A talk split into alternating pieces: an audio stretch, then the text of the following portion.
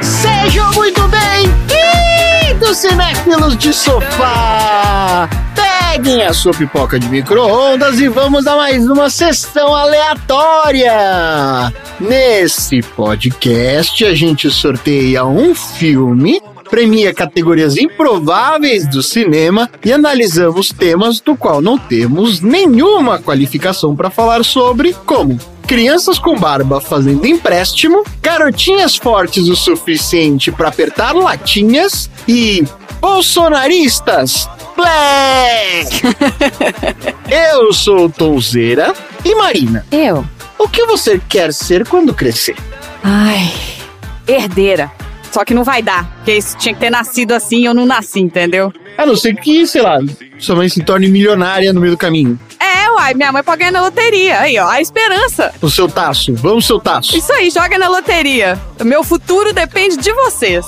Léo, Oi. conta pra mim, se você tivesse o seu próprio clube do Bolinha, qual seria a senha pra entrar? A senha pra entrar? Seria um burpee? Ah, ah. Chega lá e... Urr, pir. Um burp, não. Eu jamais deixaria entrar por causa de um burp. Não, a senha pra entrar com certeza seria uma batida de mão especial, igual a galera no basquete faz sempre. E aí eu pergunto pra você, Andrezinho, Diga. qual é a memória de brincadeira, assim, de infância que você tem mais viva na sua mente? Ah, jogando pelada com o pessoal do prédio. Show de bola. O pessoal do Nordeste aqui jogando um baba. Um baba, é a mesma coisa? É.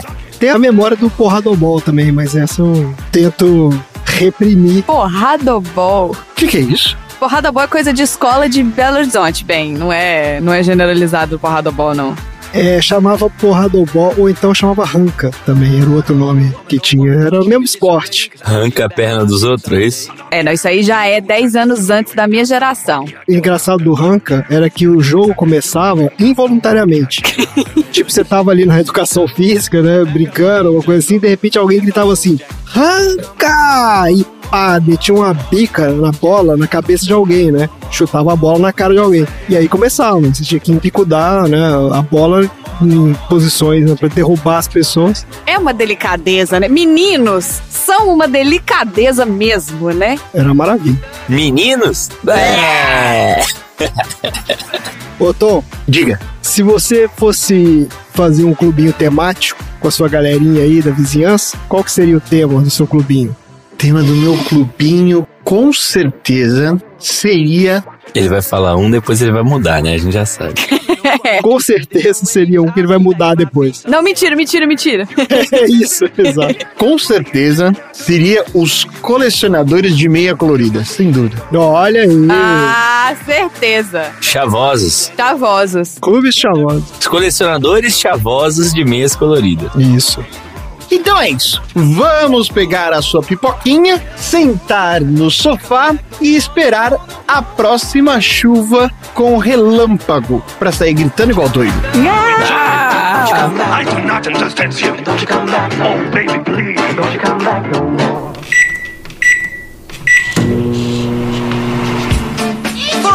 Eu sei! Mãos à obra, chamei os bombeiros! Você sabe o número dos bombeiros? Ah, sete.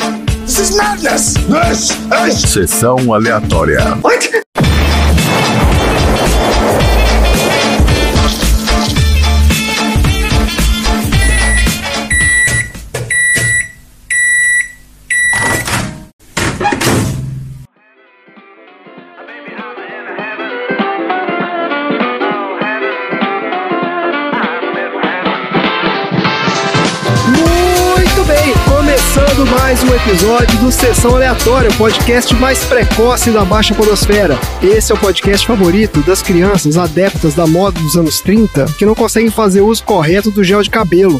E aqui no Sessão Aleatória a gente já teve vários episódios falando sobre peças de vestuário, né? Já teve o episódio 55, lá do De Repente 30, onde a gente conta a história da gravata, e o episódio 25, do Estrada para Perdição, onde a gente fala sobre o suspensório. E teve ainda o episódio 11, do Grease, onde a gente conta a história do gel gel de cabelo. Tá tudo aí nos episódios anteriores do Sessão Aleatória. E antes de começar o episódio, aqui o nosso recado para você que ainda não conhece o nosso podcast. Sessão Aleatória tem duas partes. Na primeira parte a gente fala sobre o filme da semana sorteado de uma lista e traz histórias de produção e bastidores. E aqui a gente conta como é que funciona a fábrica de salsicha cinematográfica chamada Hollywood. Essa aqui é a pegada. E na segunda parte a gente fala sobre os assuntos aleatórios inspirados pelo filme, né? Que são a atração principal do nosso podcast. Então, se você não viu o filme ou viu e não gostou, não tem problema, porque aqui o filme é só aquecimento pra gente entrar nos assuntos aleatórios. Lembrando ainda que se você escuta a sessão aleatória em um agregador de podcasts, você pode usar a nossa marcação de capítulos para ir direto para a parte que te interessa, né? pular o lero-lero todo aí. Agora, o nosso ouvinte atento já percebeu que hoje o Dudu não pôde dar o ar da sua graça, porque diz que tá numa rotina de exercícios excruciante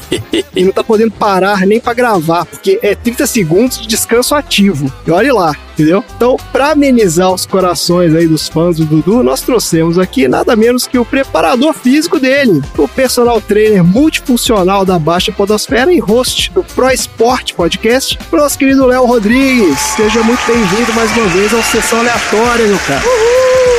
Então vamos nessa. Braço pra cima, levantando, ponta do pé. Vamos lá. Oito, sete, seis. Ah, não, já fiz pilates. Tô cansada. Vamos, vamos, sem desculpa. Vamos nessa. Eu não posso ir, eu tenho atestado. Ah, o Tom meteu atestado! Tô tá de atestado. Você não pode mexer o braço, mas sua perna tá boa. Vamos lá. Cadeira extensora. Olha aí, o cara adapta o treino, não tem essa. é fácil assim a vida. Exatamente. Quer dizer que o Dudu tá treinando loucamente. Então, é verdade, o Dudu está treinando aí realmente assiduamente e arduamente todos os dias, tá? Realmente algo de tirar o chapéu. Parabéns pro Dudu. Olha aí, maravilha. Léo, aproveita aí que você recentemente também reativou o feed do Pro Esporte fala um pouco mais sobre essa nova fase aí do podcast. É claro, é claro, o Pro Esporte tá voltando com tudo aí agora, tem episódio gravado até o ano que vem, graças a Deus. Ou seja, você que tá ouvindo isso aí, não sabe que ano que é, mas é, tem, tem. até o ano que vem vai ter episódio. Tá muito bacana, trazendo assuntos diversos, mas sempre muito interessantes, muito importantes. A ideia do Pro Esporte, né, é falar não só de esporte, de qualidade de vida, saúde e sempre com muita informação de qualidade pra galera. Então vocês vão encontrar lá episódios sobre fisiologia, sobre alguns esportes, sobre biomecânica, sobre políticas públicas, enfim, tem um bocado de coisa lá, saúde e por aí vai. Então, enquanto tava em hiato, você tava, na verdade, gravando os outros episódios, quer dizer, foi um descanso ativo de fato. Esse foi o negócio. De fato. Maravilha, olha aí. É porque primeiro a gente tem que planejar para depois executar, entendeu? Isso também acontece nos treinamentos e acontece no podcast. Maravilha, olha que lição de vida. Isso aí a gente carrega pra tudo na nossa vida. Maravilha, gente. Vamos lá então. Vamos falar do filme aqui, ó. O filme de hoje é Os Batutinhas, uma comédia infantil muito bizarra, que eu tô muito triste que o Dudu não viu, porque eu acho que ele ia odiar com todas as forças esse filme. Ia ser muito engraçado. Esse filme veio do nosso baldinho de pipoca, de sugestões dos ouvintes. Olha que bons ouvintes que nós temos. Marina, quem foi o ouvinte que nos proporcionou esses 80 minutos inesquecíveis assistindo Os Batutinhas? Então, a nossa ouvinte que mandou o filme Os Batutinhas pra gente hoje é a Isabela Nicolau de São Paulo. Olha aí. Eu não sei quem é, não faz parte da bolha, então a gente está furando a bolha. Olha aí. Olha, Maravilha. Ela é de São Paulo, então Isabela, a gente vai tentar achar o seu arroba. Eu tenho que botar pra pessoa botar o arroba no formulário, porque eu não sei quem que é. Estourou a bolha, gente. Estourou a bolha, gente. É. Não, mas eu quero saber se ela justificou essa escolha maravilhosa. Claro. Qual é a justificativa? Que é importante. E olha só, ela colocou assim, ó. É um dos filmes favoritos da minha vida. Ah, não, Gente. Isabela. A Marina sempre fala dele nos episódios e depois que eu ouvi o Dudu dizendo que nunca tinha assistido, me senti na obrigação de colocar. Ah, É olha isso. aí. tem pelo Dudu. E o Dudu não tá aqui hoje. Eu acho que, já que é uma aleatória que citou nominalmente, a gente tinha que fazer o Dudu assistir e pedir pra ele um comentário do que que ele achou do filme. Nada mais justo. Também acho. Então vamos fazer isso. Dudu, você vai assistir esse filme e a gente quer ouvir o seu comentário em homenagem aí a Isabela. Cobrança vexatória. Exatamente. É o nosso ouvinte aí que fez essa sugestão maravilhosa. Isabela, esse é o filme da sua vida? É um dos filmes da vida dela que ela falou? Um dos filmes favoritos. É, um dos filmes favoritos da vida. É isso mesmo. Tá certo. É, né? Gosto não se discute, né? Exatamente. Então é isso, ó. Então vamos lá. Ficha técnica aqui dos Batutinhas.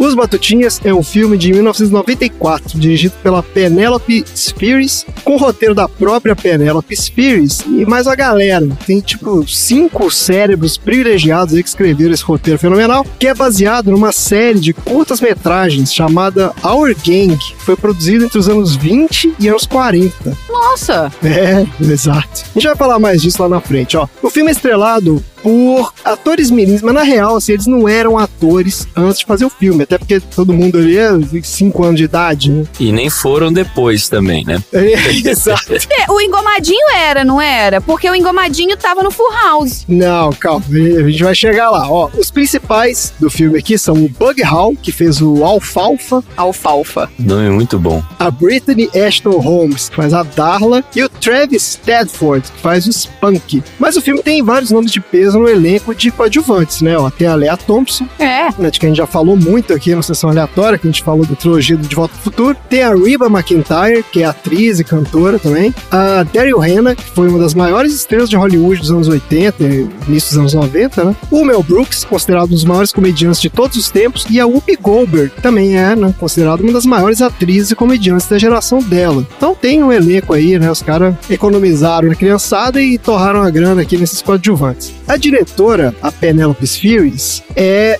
produtora e roteirista também. Ela ficou muito conhecida nos anos 80 e 90 por uma série de documentários chamado O Declínio da Civilização Ocidental, que retrata a cena underground punk e heavy metal de Los Angeles, desde o início dos anos 80 até os anos 90. Deuses. É legal esse filme, eu assisti o primeiro, E foi parar nos batutinhas? foi parar nos batutinhas. Daqui a pouco você vai entender por quê que ela foi parar nos batutinhas. Tá bom. Quero bastante entender, por favor. Obrigada. É, esses documentários são bem legais. O filme de maior sucesso dela foi Quanto Mais Idiota Melhor, de 92, Maravilhoso.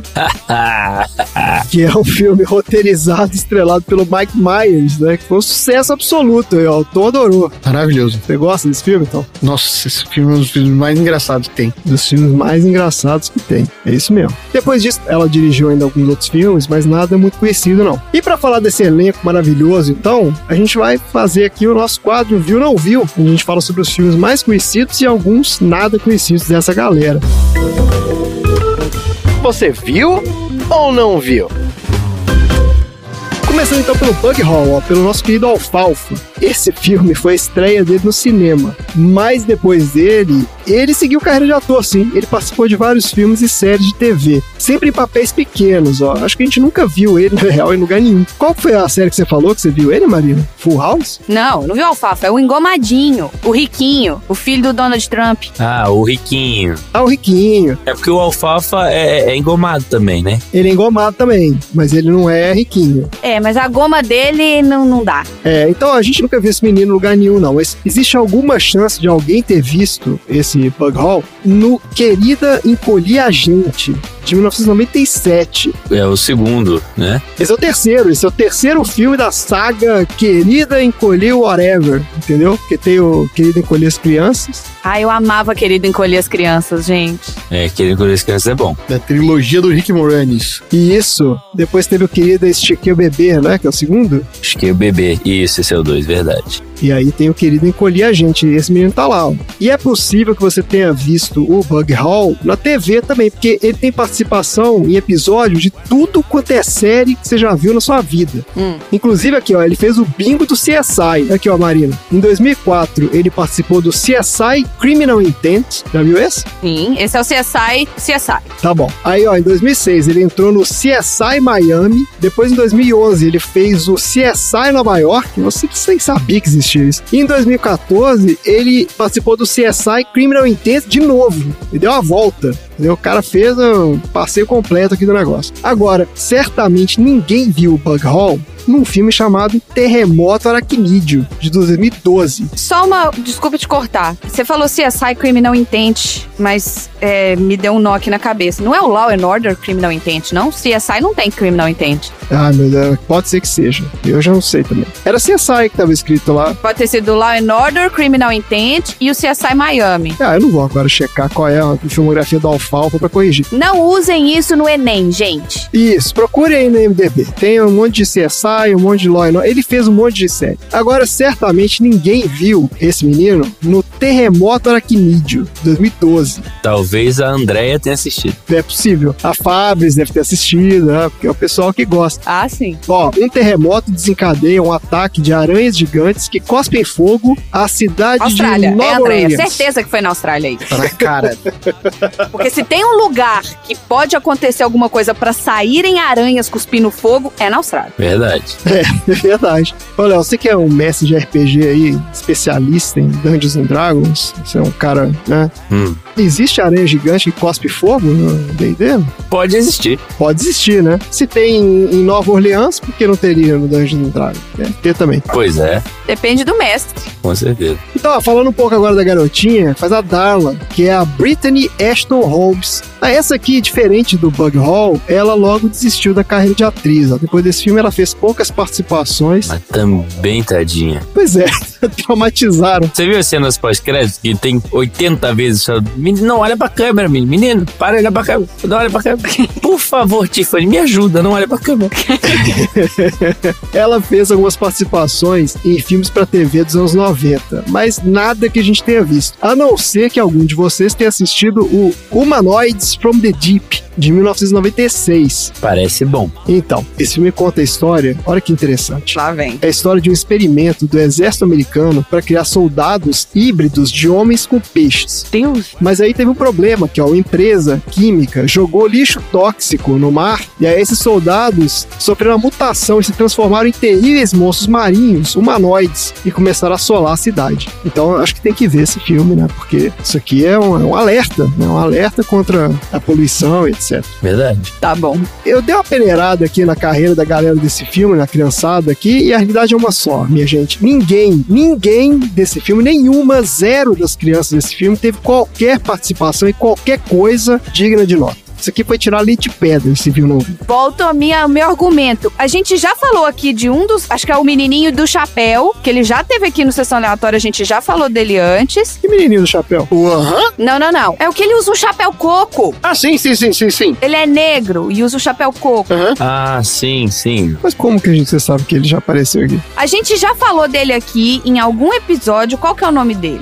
gente, não vai nunca saber. A gente não sabe o nome nem do personagem. como é que vai? Kevin Jamal Woods. A gente já falou dele aqui. Kevin Jamal Woods, é isso aí. Tem foto dele no grupo dos aleatórios. Então a gente já falou desse cara aqui. Mas a gente já falou também do menino que ganhou em uníssono no troféu aleatório. Quem? Quem? Que é o menino que tem o lagarto dele. E que com voz esquisita. Ai, esse do voz de fumante tava demais, hein? É, Vamos falar sobre isso, vamos falar sobre isso. é o menino que fala pra filmarem o pinto dele no. Né, não. É ele? É ele. No De Volta pro Futuro? É ele. Não é, gente. Imagina, vocês estão viajando. É ele, gente. Não é, É ele. não é, não é. E esse outro que você falou também, Marina, não é. Não tem, ele fez filme nenhum. Aqui, ele fez um filme do Chuck Norris, ele fez Sons of Thunder. É só filme maluco, não tem nada que a gente já falou aqui. O que eu já vi foi o Engomadinho Filho do Trump. Eu já vi ele no Full House, que não é um filme, é uma série. É, então, mas acho que é isso. Eles fizeram umas participaçõezinhas em alguns seriados nos 90 e tal, mas ninguém, nenhum desses caras fez carreira, entendeu?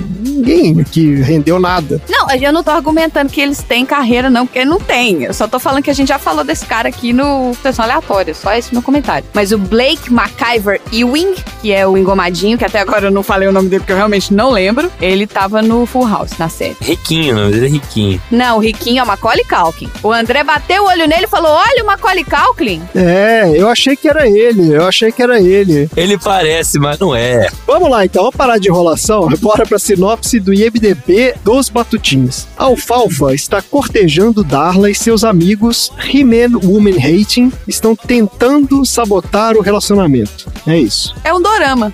Muito parecido com o Dorama. É, basicamente o dorama é isso. É sempre alguém tentando sabotar um relacionamento com planos infalíveis. E aí tem piadinhas, sabe? Tem tipo coisas improváveis acontecendo. A pessoa põe uma banana no chão e obviamente é onde a outra vai pisar pra escorregar, entendeu? E é isso. É um dorama. Faltou aí dizer que o mais importante do filme, né? Que ia acontecer uma corrida no domingo. Ah, é. Porque o Whatever é corrida, né? É, é porque esse filme, gente, não tem história na real. Assim, a história é o Alfalfa realmente está apaixonado pela Darla, ele tem um dilema moral lá porque ele é parte desse clubinho meninos que odeiam meninas. Como é que é o nome em português do clubinho? Vocês pegaram aí? Ah, não, como é que chama? É o Clube de Machos que Odeiam as Mulheres. Clube de machos que odeiam as mulheres, tá? E é isso, e aí eles ficam, né, as crianças, exatamente isso, as crianças ficam tentando sabotar o relacionamento, o relacionamento dele com a Darla, uma criança de 5 anos. Relacionamento é ótimo de criança de 5 anos. Ai, minha querida Darla, Alfalfa. sua pele é tão macia. É, e no final eles aprendem uma lição sobre, entendeu, sobre como as mulheres, Ah, o final é fofinho, o final é fofinho. Afinal, todo mundo tem um parzinho. né, eles aprendem a aceitar as mulheres, olha. Só que é um parzinho segregado, hein? É, Que bota branco com branco e negro com negro, porque não mistura, entendeu? é verdade. Falei, falei, falei! E essa não é a pior coisa desse não, não é mesmo. Ladeira abaixo. Mas eu passei o filme inteiro com a mão na testa, assim, ó. pá.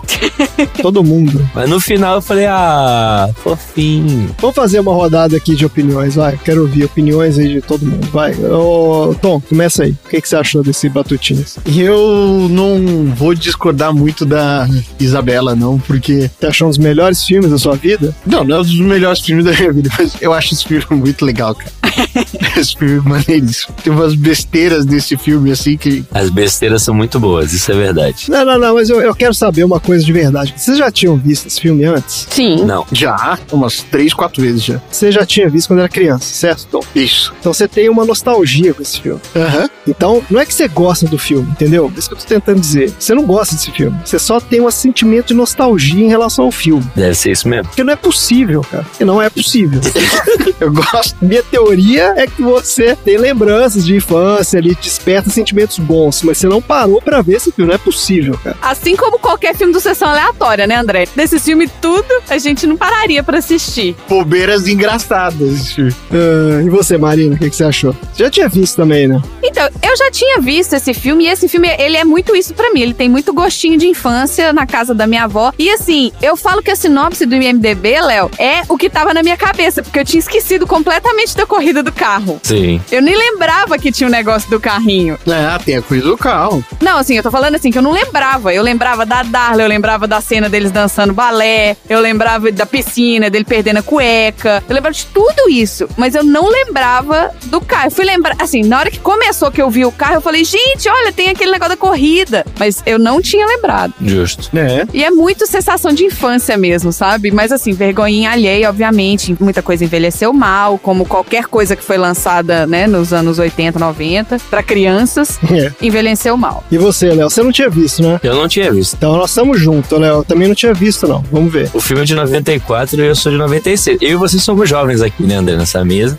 Somos jovens, que a gente não tinha idade pra ver esse filme. Esse é que é o negócio. Ah, claro. E, cara, o filme já começou me incomodando muito. Me incomodando muito pela adultilização das crianças. Exatamente, cara. Isso. Isso. Nossa senhora. Ah, sim. As crianças elas não falam nada com os pais, não precisa de pai, ela vai, só vai, faz tudo, acontece, se vestem como adultos. Por isso que eu tô falando. Envelheceu mal demais. Aquele topetinho do alfafa, ele ajeitar e depois de ganhar um beijinho, aquele topetinho subir, nossa, Bom demais.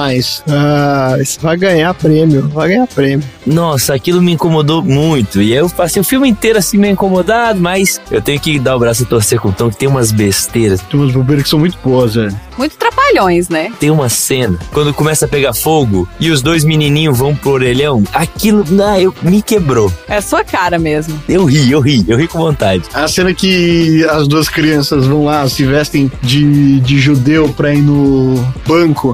É muito bom aquela cena. Aí eles arranjam treta lá. Aí logo depois que eles saem, entra outros dois caras iguais. Puta, velho. Ah, não é possível. Você gostou disso, Tom? Não, ali, ali é fraco. Pô, Isso, é- isso é muito bom, cara. Não é possível, cara. É que não tem filme de comédia mais assim. É, não tem por uma razão, né, cara? Né? Porra. É porque as coisas se tornaram muito óbvias hoje em dia. Entendi. Isso aí não foi óbvio. Não. Tá bom. Extremamente inesperado. Porque não mostra a treta que foi depois, entendeu? Aí beleza, aí essas coisas foram incomodando, mas vamos relevando, é da época, paraná. Envelheceu mal, não passa na regra dos 15 anos, não passa. E aí, beleza, quando chega na parte da corrida, tem uma coisa na cena que com certeza, André, você se incomodou muito. O Riquinho tem um turbo foda, incrível. É. Os outros tinham também, só que botaram o contrário. Agora, o jeito que eles fazem o carro ir mais rápido, o carro para, gira no próprio eixo, fica girando, girando, girando, girando, girando, e de repente ele zoom, É muito bom, gente. Conservação do momento angular ali foi pesadíssimo. O que ele quis dizer com aquilo é que usou o motor da máquina de lavar roupa. É claro. E a lógica é, se o motor de máquina de lavar roupa gira, o carro vai girar, entendeu? Essa que é a lógica, sem lógica. A lógica é que não tem lógica, gente. Eu vou voltar com a minha máxima aqui, que eu acho que tem muito tempo que eu não falo isso, mas assim, a gente hoje não é o público-alvo. Não é mesmo, não é mesmo. E eu tinha certeza que você ia falar essa frase. Comentário mais correto do que esse. Pode botar no bingo aí. É, tá no bingo. Eu sou o público-alvo, tá? Tá tudo bem. Você é público-alvo, né, Tom? A gente foi público-alvo, a gente só não é mais. É. O problema é que o André não assistiu naquela época. O Tom ainda é, Maria. Eu ainda sou. Eu também sou, porque eu assisti naquela época, mas o André não pegou aquela época. Eu fico pensando isso. Se eu tivesse visto, de repente, quando era mais novo, se tivesse uma memória diferente, talvez sim. Porque eu assistindo esse filme agora, eu achei extremamente bizarro, igual o Léo. Mesma coisa. No primeiro minuto, falei, gente, por que, que essas crianças estão falando igual adulto? É, exato. Por que, que elas se comportam igual adulto, mas igual adultos idiotas? Porque uma criança não é um adulto idiota. Porque são americanos, bem. Por que, que eles se vestem como crianças dos anos 30? Não faz sentido. Mas você viu o pai do Alfalfa? Ele se veste igual Alfalfa. E o pai do outro lá tem aquele chapéuzinho do Kiko. É, Então, mas não tem explicação. Por que, que tem essa besteira desse clube bem de menino, que não pode entrar menino, é coisa mais antiga, né? Aí por que que tem aquelas cenas de câmera aceleradinha, tocando musiquinha de trapalhões? Ah, aquilo é muito trapalhão. Por que que tem a cena igual a do filme do Charlie Chaplin, lá do menino come sabão e fica falando e saindo bolha bolha. da boca? É a mesma piada que tem. Nossa, essa parte é muito boa.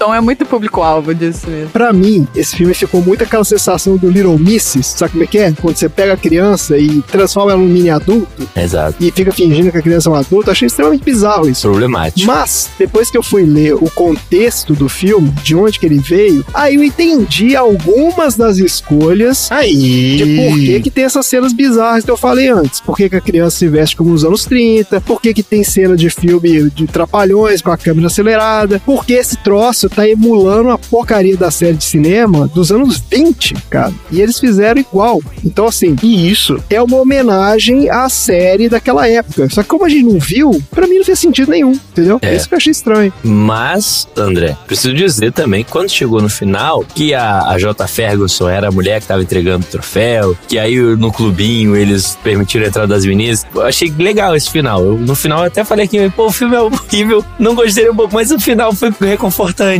Deu um cantinho no coração. Falei, ah, ok, bacana, gostosinho. Mas sabe por que que aconteceu esse final, Léo? Por quê, Mari? Só tem uma razão pela qual esse final foi assim. A diretora era mulher. Exato. É. Exatamente. E assim, a verdade, assim, eu li entrevista dela sobre esse filme, eu faço pesquisa direito. E assim, o coração dela tava no lugar certo. Sabe como é que é? Ela quis fazer um filme legal. Eu acho que ela falhou miseravelmente.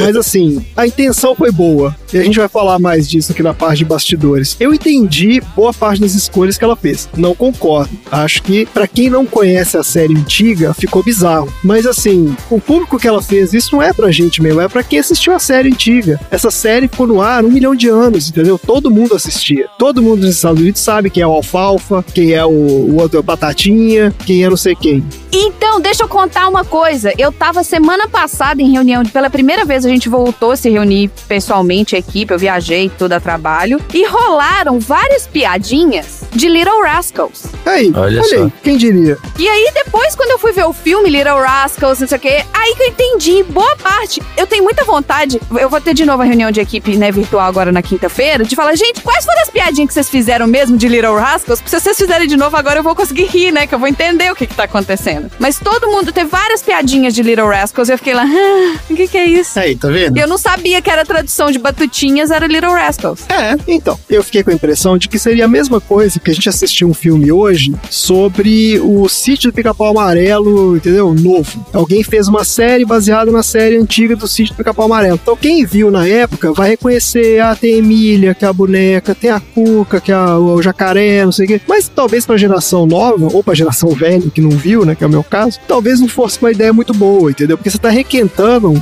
temas e coisas que são muito antigas. Eu acho que não encaixa mais. Acho que pra 94 já era bizarro, entendeu? Fazer um troço daquele. 70 anos de diferença, né? 60, 70 anos de diferença. É, pô, pelo amor de Deus, né, cara? Pô, vamos ter umas ideias novas aí, né? Ajuda também. Mas eu percebo que esse filme, mesmo no Brasil, ele meio que marcou uma, uma geração, assim, a infância da galera. A Marina, o Tom aí, por exemplo, tem um amor aí por esse filme, né? E a própria ouvinte, né? A própria aleatória também foi, foi bem marcada aí por essa experiência. É, eu fiquei surpreso. A Marina sabia até os bordões do filme lá. É, eu sabia os bordões em português, né? Eu até falei pro André, troca pro português, porque tinha a opção, né? Só que era outra dublagem, eles redublaram. E aí não era a mesma coisa. Mas nunca funciona isso, porque o streaming e a dublagem é outra. Nunca é a mesma coisa. Desdublam de novo. Fizeram bem. Você viu dublado, Léo? Eu vi dublado. Que beleza, foi excelente. Vamos falar sobre isso, vamos falar sobre isso. Meu troféu aleatório tem a ver com isso. When we're out together dancing. Desculpe-me se pareço atrevido, mas você, moça, é uma rosa rara em um jardim de ervas daninhas. Você tem a sofisticação de uma mulher de 12 anos. Ah, meu nome é Valdo Aloysius Johnston III. Eu sou o Alfalfa. Sim, eu sei que você é.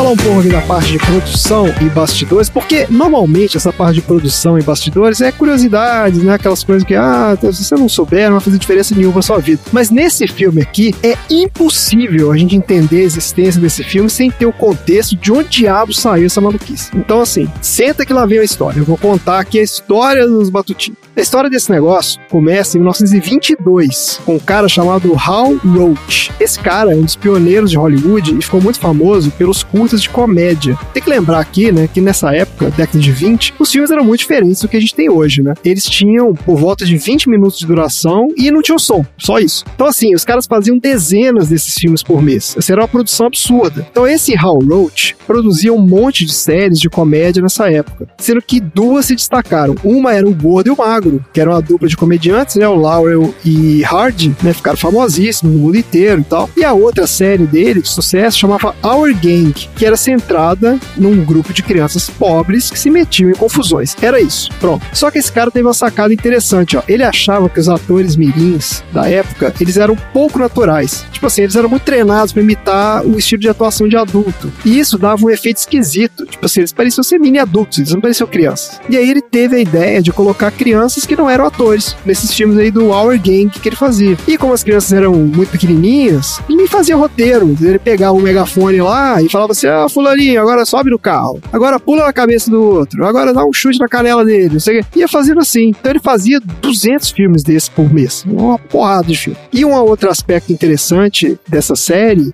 era a questão da integração racial, porque desde o início tinha crianças negras e brancas né, interagindo de forma normal, o que era extremamente incomum na década de 20. Então esse seriado também foi bem marcante por conta disso. E foi um sucesso estrondoso. Só que esse sucesso durou mais ou menos até o início dos anos 30, que foi quando aconteceu uma mudança importante no esquema de distribuição de filmes por causa da Grande Depressão. Daí, por razões que a gente não vai explicar aqui, o formato que ele usava, que era esse de 20 minutos, entrou em declínio e os cinemas começaram a se interessar pelos filmes de 40 minutos. E fazer essa mudança no Our Gang ia aumentar muito os custos de produção, então esse Hal decidiu vender. Ele vendeu essa série para MGM, que era um dos grandes estúdios da época. Metro Golden Mayer.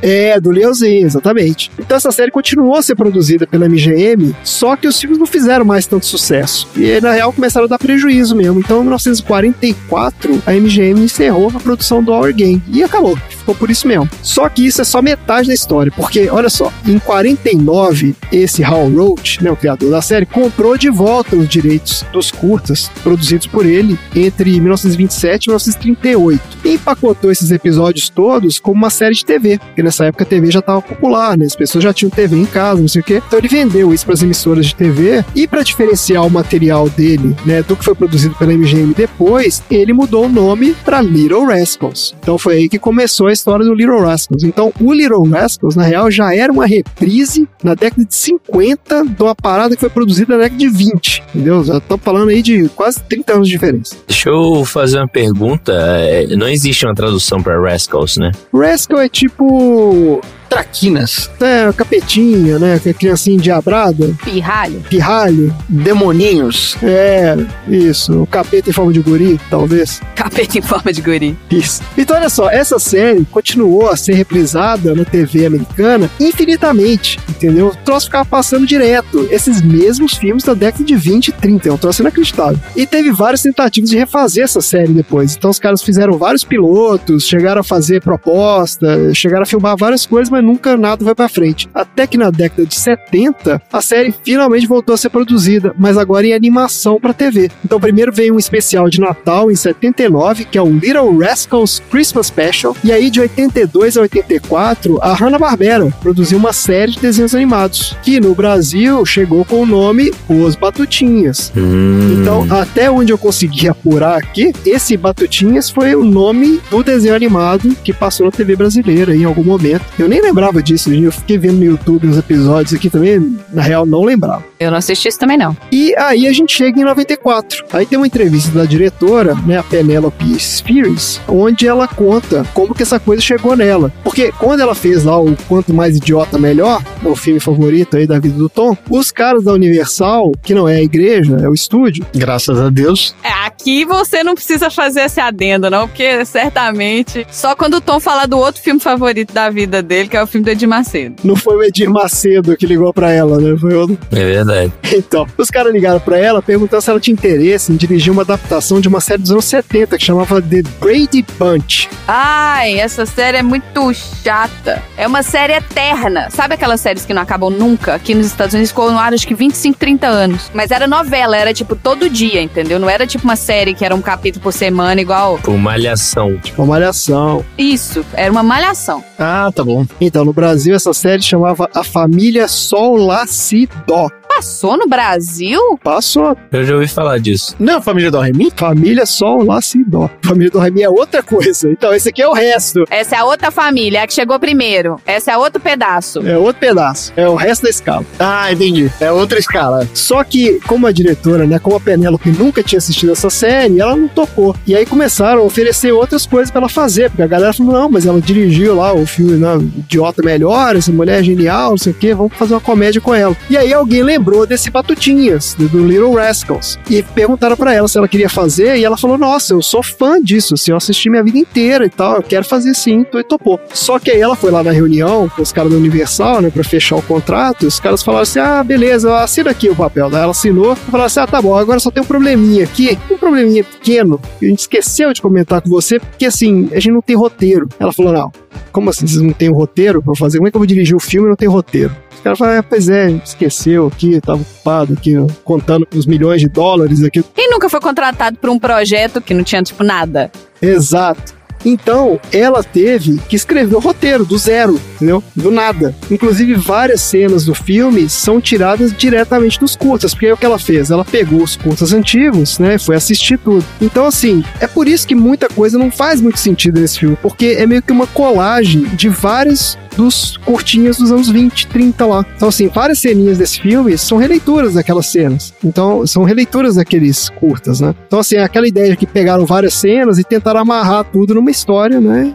E, na minha opinião, não rolou. Aí você pergunta o seguinte: deu dinheiro essa brincadeira? Deu. Então, assim, olha só, os custos de produção desse filme não foram divulgados. Mas ele rendeu 67 milhões de dólares. Aí, usando a minha vasta experiência como analista de bilheteria de Hollywood, Lá vem. eu vou te falar o seguinte: seja lá quanto for custou esse filme, ele não deu o retorno esperado. Por duas razões. Olha aí. Ninguém envolvido nesse filme fez mais nada que presta no cinema depois dele. Então, assim, ninguém chamou a atenção de nenhum estúdio. Tá. E o segundo é muito simples, não teve continuação nenhuma desse negócio. Porque se tivesse feito sucesso, tinha Batutinha dar com pau, entendeu? O cara tinha feito Batutinha 2, Batutinha 4, Batutinha 8 e até Batutinha até falar chega. E como não teve, então assim, eu só posso deduzir que esse filme não rendeu, né, o que os caras esperavam. Agora, pra não ser injusto também, o filme teve sim uma continuação, 20 anos depois. É, eu vi isso. Em 2014, você viu isso, El? Eu vi que tinha um outro Batutinhas. Ah, mas você não chegou a assistir, não. Não.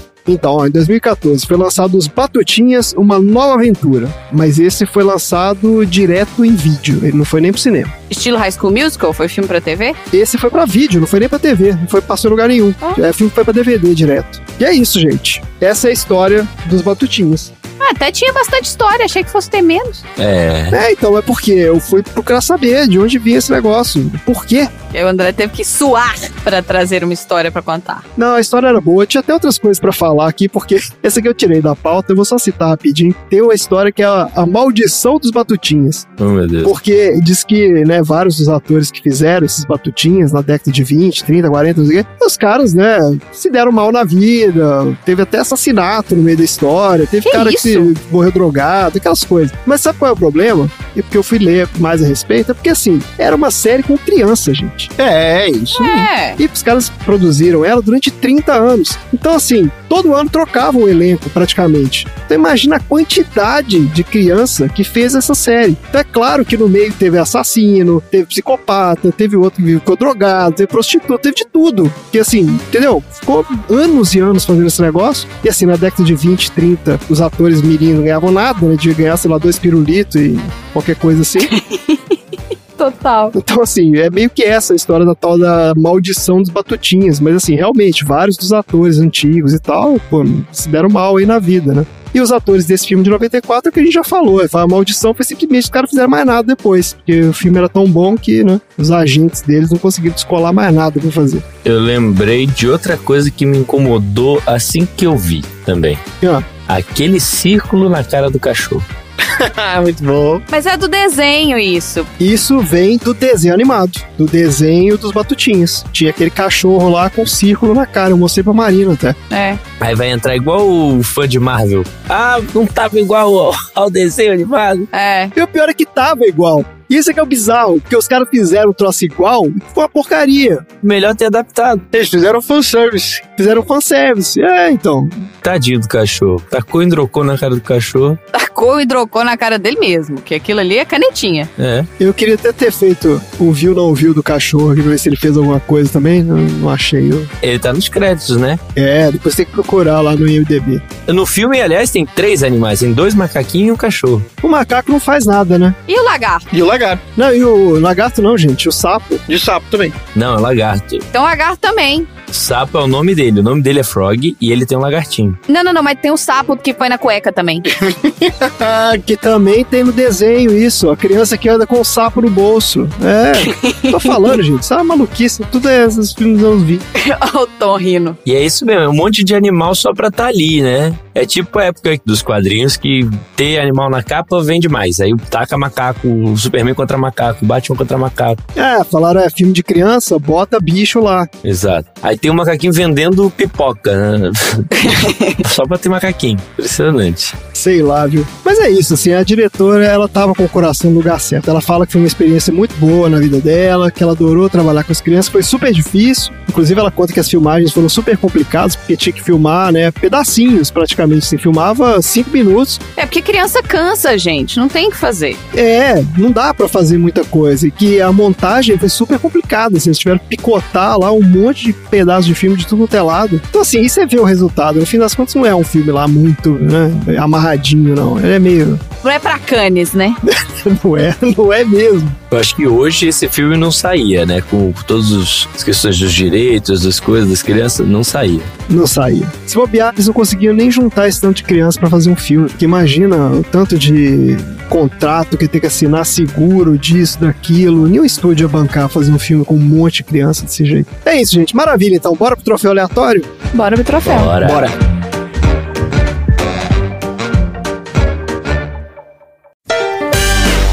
Troféu aleatório.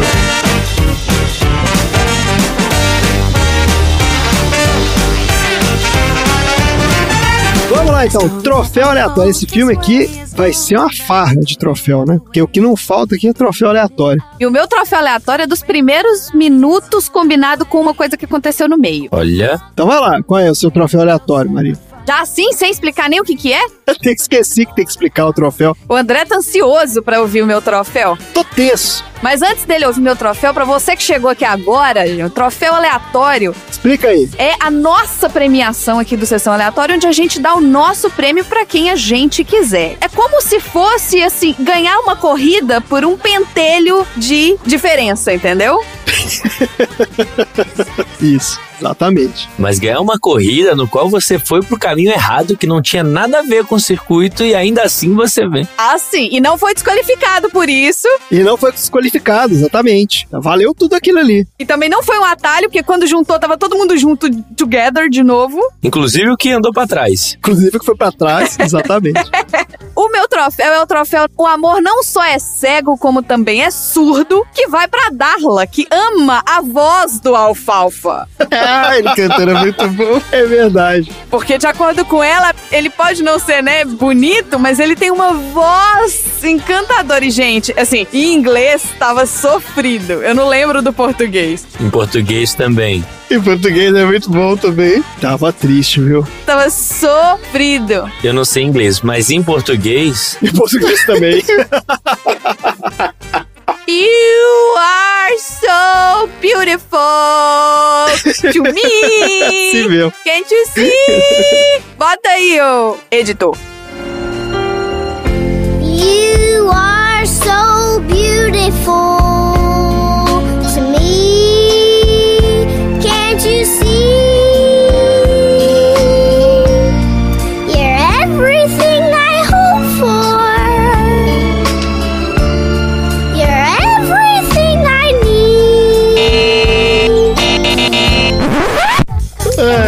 esse, filme é muito bom demais.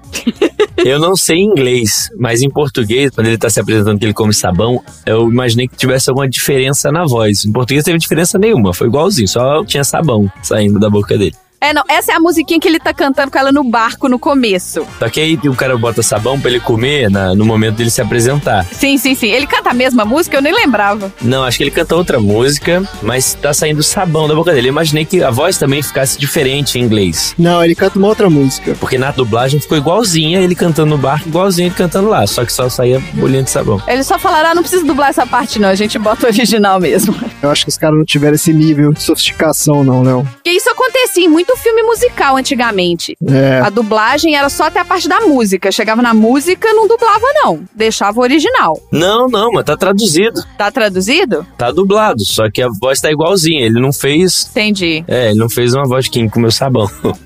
Entendi, não fez nenhum efeito. É. Tá certo. Vai lá, Tom, qual é o seu troféu aleatório aí pro seu filme favorito da vida? Os Batutinhas. O troféu de melhor canção Olha só.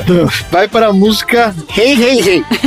Tá. Eu tenho um dólar, eu tenho um dólar, eu tenho um dólar, hey, hey, hey, hey. Eu lembro disso. E aí depois tem a dancinha que os dois fazem lá, improvisadas na hora, que também é muito completa. Muito completo. Essa duplinha é a melhor. Essa duplinha é muito boa. Melhor coisa do filme é a duplinha. Aparece dois minutos também. Vários dois minutos que ele aparece. É, são vários dois minutos. Parece como se fossem vários sketches. Começa com eles fazendo aquela cena horrorosa, é os sketchzinhos da pescaria, que vai um "Ah", vai cair, aí o outro "Ah", vai cair pro outro lado. Ah, é mesmo, os dois da pescaria. É, ali já tava, né? Dando a dica do que, que vai ser esse filme. Ali você já via qual era. Se fosse um filme dos anos 20, eu ia achar legal, entendeu? Porque tá contextualizado. Agora aqui, ai, gente, não sei. Sei lá. Léo, você, qual é o seu troféu aleatório para os batutinhos? Eu tinha preparado dois troféus, mas eu vou com esse aqui. Turra de troféu. Pode dar, vai, manda aí, manda o troféu. Vambora. Joga troféu. Surra de troféu. Bom, primeiro a gente até falou que é o troféu Corrida Maluca, que vai pro carro que para pra poder girar e acelerar.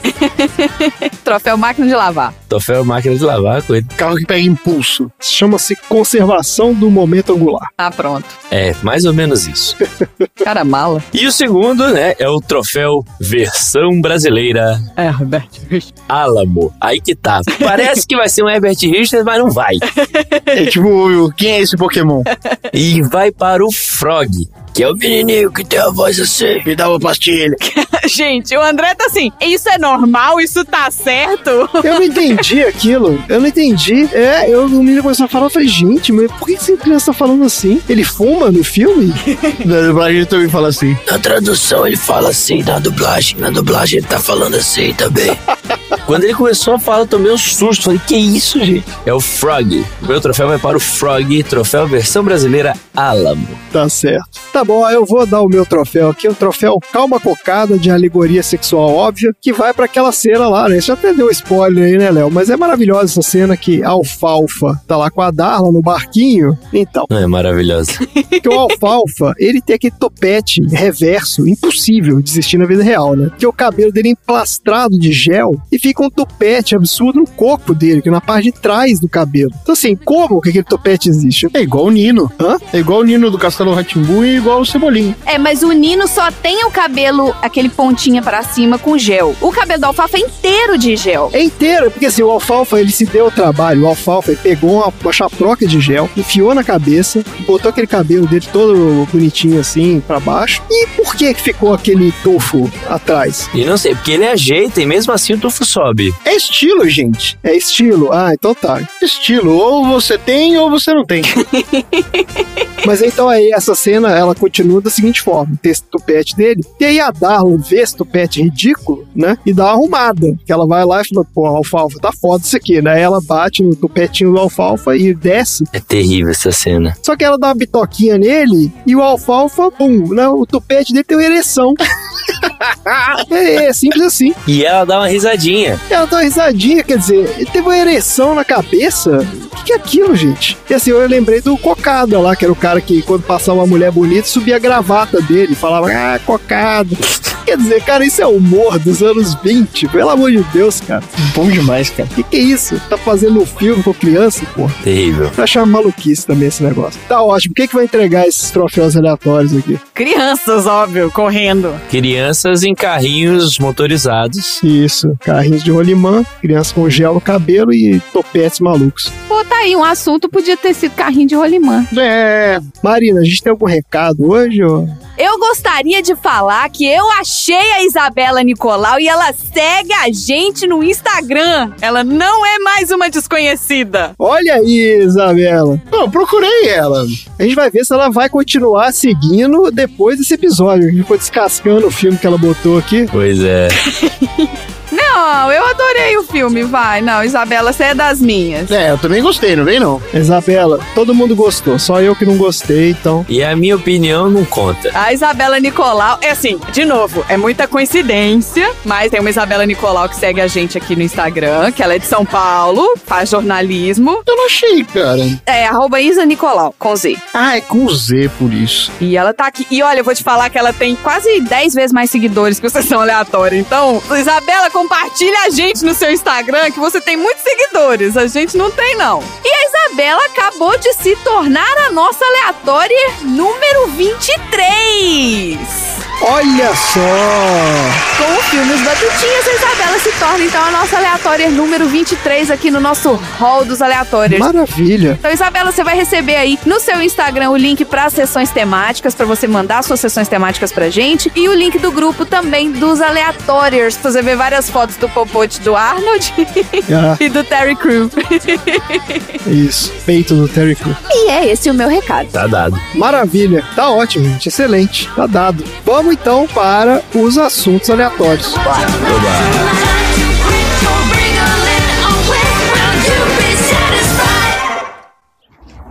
Você gosta de picles? Eu acho uma droga. Eu adoro picles. Minha mãe me obriga a comer. Sou louco por picles.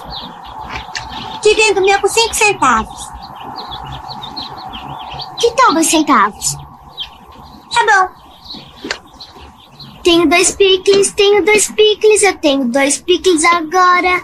Hey, hey, e do day, bim, bim, bam, bom, bim, um montão de picles hoje eu tenho pra comer.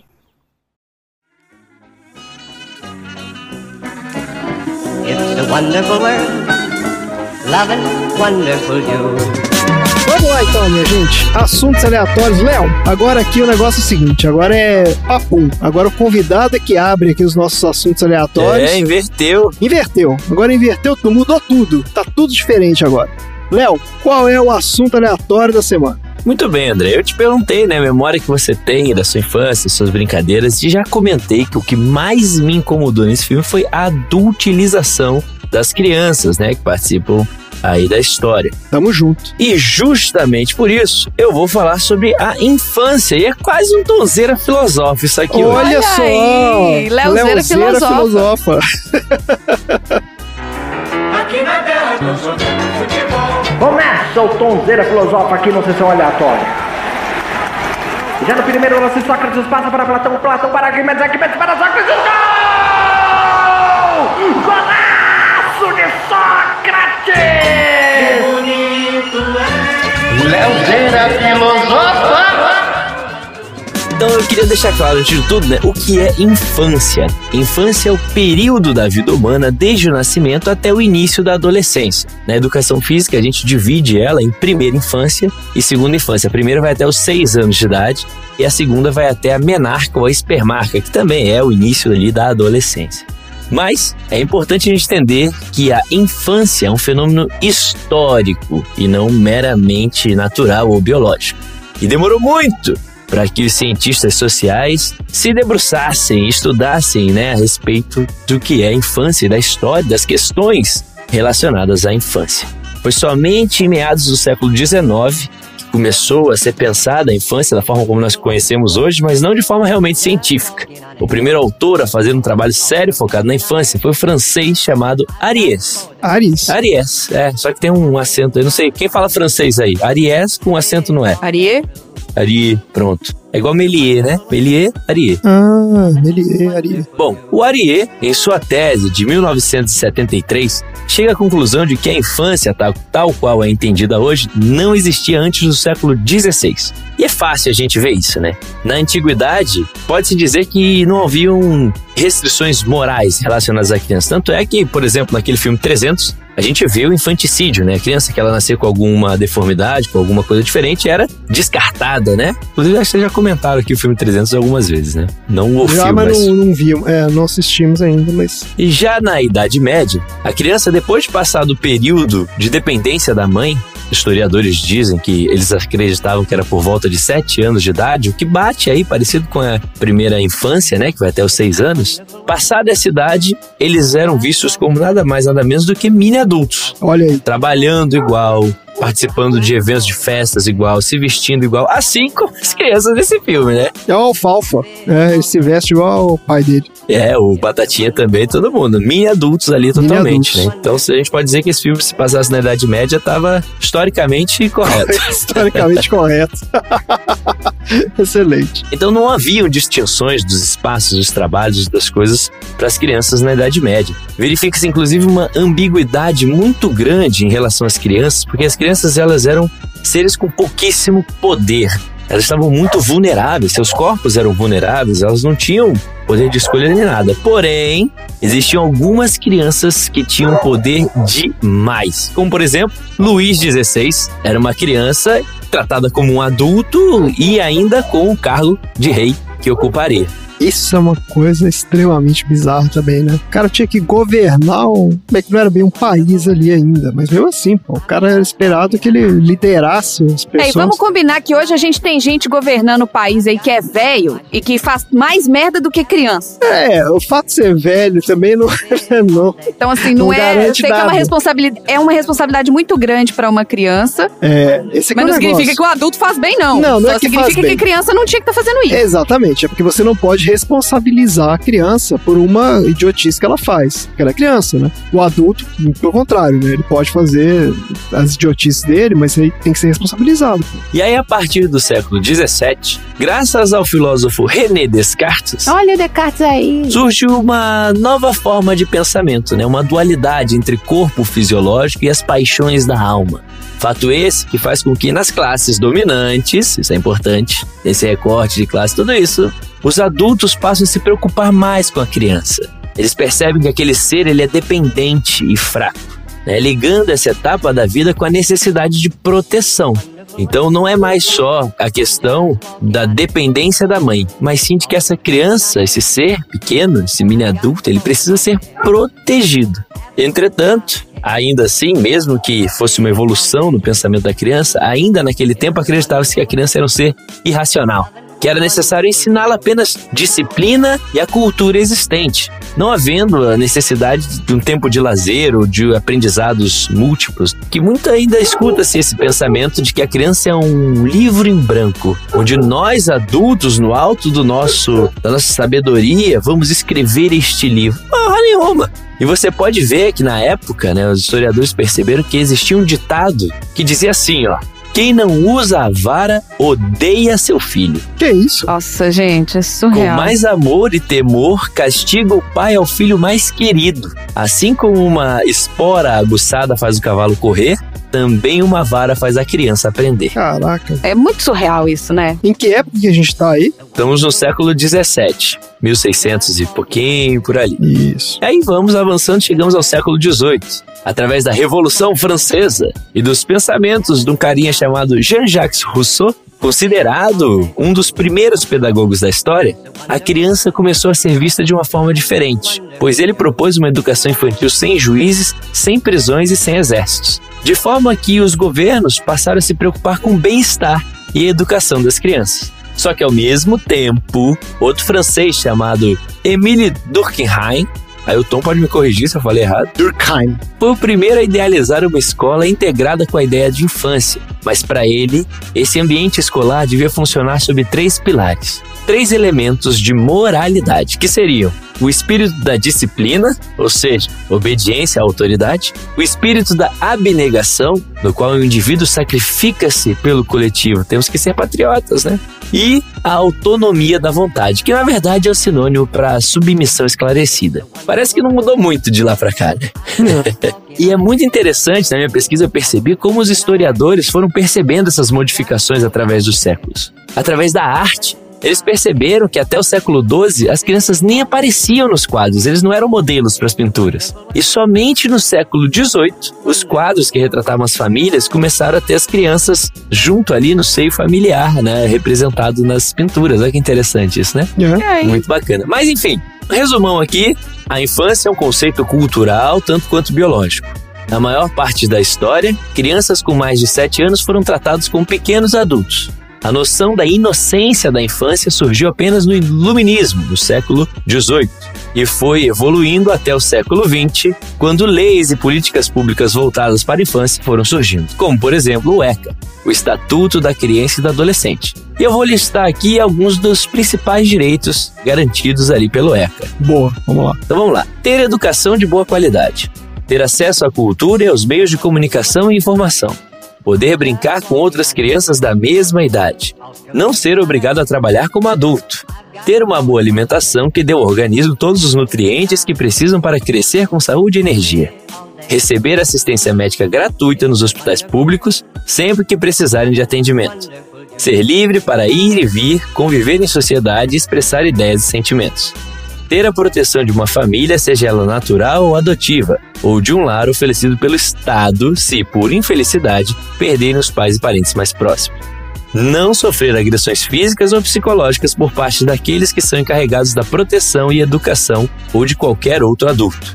Ser beneficiada por direitos sem nenhuma discriminação por raça, cor, sexo, língua, religião, país de origem, classe social ou riqueza, e toda criança do mundo deve ter seus direitos respeitados. E por fim, ter desde o dia em que nasce um nome e uma nacionalidade, ou seja, ser cidadão de um país. Muito bom. Assim, infelizmente, devia ser o óbvio, né? A gente tá chovendo no molhado. Não tem nada muito né, inovador. Mas ainda assim, mesmo com adquirindo todos esses direitos, tendo essa infância reconhecida como uma fase de necessidade de proteção, de inocência e tudo mais, alguns sociólogos se preocupam com os fatos bem específicos que acontecem nos dias de hoje, como por exemplo, o uso de drogas, a violência.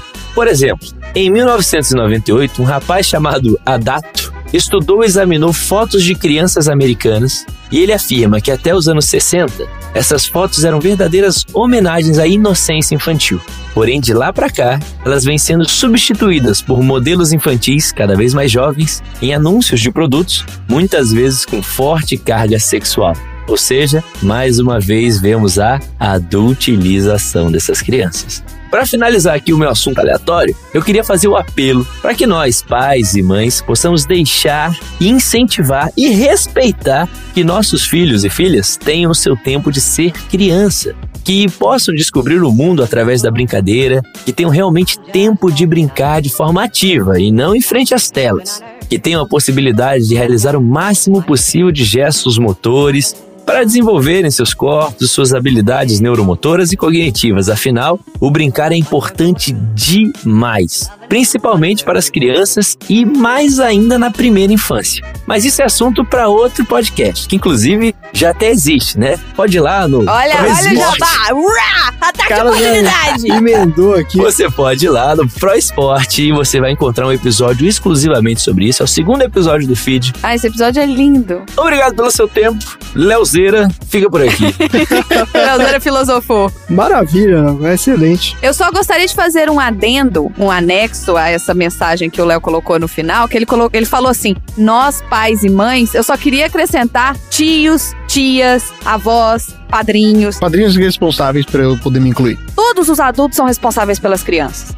Não é só que porque não é seu filho que você pode sexualizar aquela adolescente, aquela criança de 10 anos de idade, entendeu? Não é só porque não é seu filho você pode bater, ou você pode agredir, que seja verbalmente, você pode gritar com uma criança. Então assim, é responsabilidade de todos os adultos que todas as crianças tenham uma infância saudável. Então, não vamos deixar só com os pais essa responsabilidade não. A responsabilidade é da sociedade como um todo. Foi interessante você falar 10 anos, que eu até tirei aqui da minha fala, que eu achei um pouco pesado, mas É, enfim. mas eu, eu sempre peso, não tem jeito, Léo. Até meados do século XIX, a idade, assim, pra ter consentimento sexual era a partir dos 10 anos de idade. Até meados do século XIX. Consentimento entre muitas aspas, tá? É de vomitar isso, sério, cara. Curioso que você tava falando essa questão, né, da disciplina e tudo, né, como é que essa, esse troço também vem faz tempo. E eu tava lembrando aqui que até bem recentemente era relativamente comum, né, a história de- da palmada na criança. Agora, Ó. acho que agora é proibido, né, não pode mais. Sim.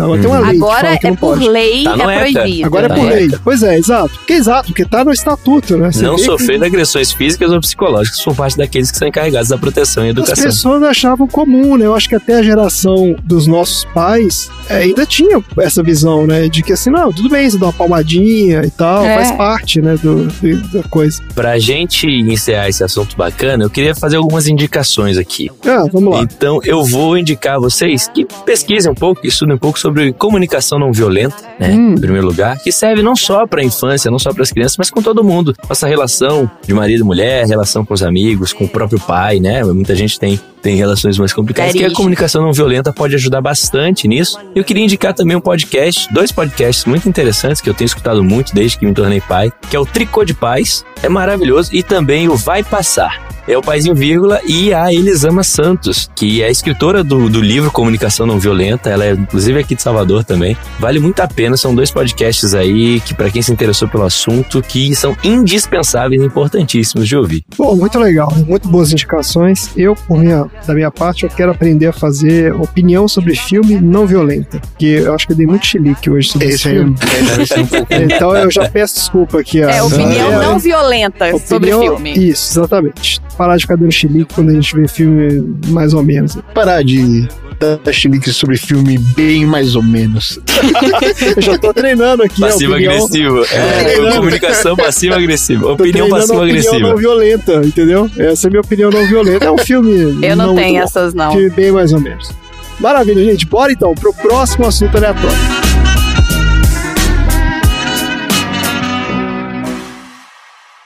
Olá, meu bom homem. Cavalheiros, ah, podem sentar-se. Podemos sentar? Tá brincando? É, não podemos sentar, meu bom homem. O que eu posso fazer por vocês? Nós queremos fazer um gordo empréstimo. Claro, claro. Tem conta conosco? E como? Qual é o número da sua conta? Número. Ah, sete.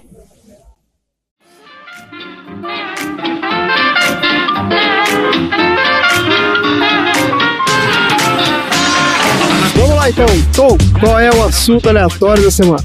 Um dos pontos altos do filme de. de hoje. Um dos pontos altos. eu aprendi. O bom é que ele fala rindo. Ele mesmo fala rindo. Eu tô, É porque o Tom, ele tá muito... Ele gostou muito do filme. ele então tá good vibes, feliz. ele é. tá good vibes, é isso mesmo.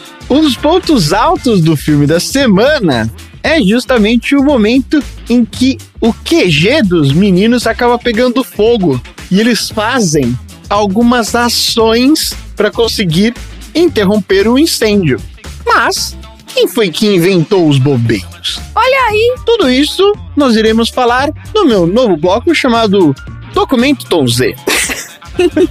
Lá vem. Solta a vírgula, Randy. Eu sou o Tom Zerra, o seu repórter.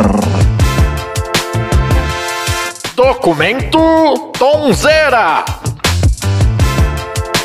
E você, vem comigo.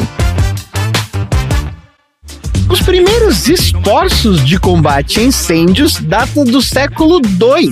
Nossa. E era igual o filme, né? Pegava o balde, ficava jogando lá. Não, a gente vai ficar. Calma, calma, calma, calma. Não chegou no balde ainda, não tem balde. Tá bom, tô indo muito pra frente. Um cara chamado Setsibus, Ah, não, Tom, não é possível. É sério isso? Setsibus. C-T-E-S-I-B-U-S. Eu tô muito confuso, mas tudo bem. Vai, Deus continua. do céu. Cetsibus. Décibus. Um egípcio de Alexandria construiu uma bomba manual que era simples para poder borrifar com um jato d'água e com isso interromper o curso de fogueiras que aconteciam durante a noite. Olha aí, o primeiro bombeiro da história. Porém, a gente pode ir um pouquinho mais pra frente, Hum. onde a história dos bombeiros pode ser rastreada também no século III, na Roma Antiga. Hum. A Roma Antiga formou a primeira brigada de incêndio, que ela era composta por cerca de 7 mil bombeiros contratados. Nesse caso aqui, a brigada de incêndio, ela era uma brigada de incêndio porque ela não apenas reagia de forma a extinguir os incêndios, mas ele também fazia uma patrulha nas ruas à procura de pequenos casos de Você incêndio. sabe por que que era isso? Você tem na sua pesquisa aí falando? Vamos ver, vamos ver, vamos ver. Vamos chegar Eu lá. só gostaria Tá de falar que quando o Tom falou brigada de incêndio, a única coisa que eu consigo pensar, e eu não sei pra vocês que não são de BH se vocês vão lembrar disso, mas a musiquinha do Cinemark e a brigada de incêndio está pronta pra ajudar. no- Ai, mesmo. Aperte não sei o que, aparte muita sessão, não filme, não fotografe, não fume coração. Desligue seu celular, não fale durante a sessão. Não filme, não fotografe, não fume coração. Entrar com latas e garrafas? Nananina não. Os corredores são projetados para perfeita circulação. A Marina ficava cantando Os essa música. detetores são colocados. Eu acho que a Marina ia muito ao cinema. Ela decorou essa música e cantava. em Todo filme ela cantava. E o André afundava na cadeira de vergonha. Mas continua aí, então. Marcos Crassus foi o cara que fundou a primeira brigada de incêndio romana. Ele formou essa brigada de incêndio, a dele especificamente, com 500 homens que se deparavam com algumas construções em chamas assim que a primeira necessidade de assistência era reconhecida. Quando os bombeiros chegavam no local, o Crasso discutia com eles sobre como seria a melhor estratégia para apagar e quais seriam os custos envolvidos. Se o Crasso, ao discutir com o proprietário sobre a maneira e sobre os custos, não fossem acordados, os bombeiros simplesmente deixassem a construção pegar fogo. Deixa queimar, deixa Foda-se. queimar, foda-se. Então começa a pegar fogo, aí vem o Crasso, tranquilo, Dá uma olhadinha fala, ali. Hum, acho que a gente pode fazer. Ele, ele chama, o- chama o dono da propriedade de lado e fala: Ó, a gente vai precisar fazer isso aqui, isso aqui, isso aqui. A gente vai ali no extintor, a gente vai pegar uma mangueirinha, esticar até ali, vai sair ali cerca de 5 mil. Aí o cara fala: Putz, tá muito caro. Eu falei, então foda-se, faz você. Deixa queimar. E largava de mão. É tipo o sistema de saúde americano hoje em dia, meio assim. Exato. Então foda-se, morre. Chega no hospital, diz, ah, 10 mil dólares pra te dar esse comprimido aqui. Não, não tem dinheiro, não morre. Já o imperador Nero fundou um esquadrão de bombeiros chamado Vigiles. Esse cara foi na maldade, né? Esse aí Ele fez na que montou o maldade. esquadrão, foi testar o esquadrão, não deu certo. Hum, Exatamente. Um esquadrão de bombeiros que, igual os batutinhas, usavam baldes de água e bomba para combater os incêndios. Por isso que não funcionou. Os times estavam usando técnica do ano 30 depois de Cristo. Então, como funcionava? Olha só, os bombeiros, ao ver um incêndio, formavam uma fila e caminhavam de mãos dadas até a fonte de água mais próxima.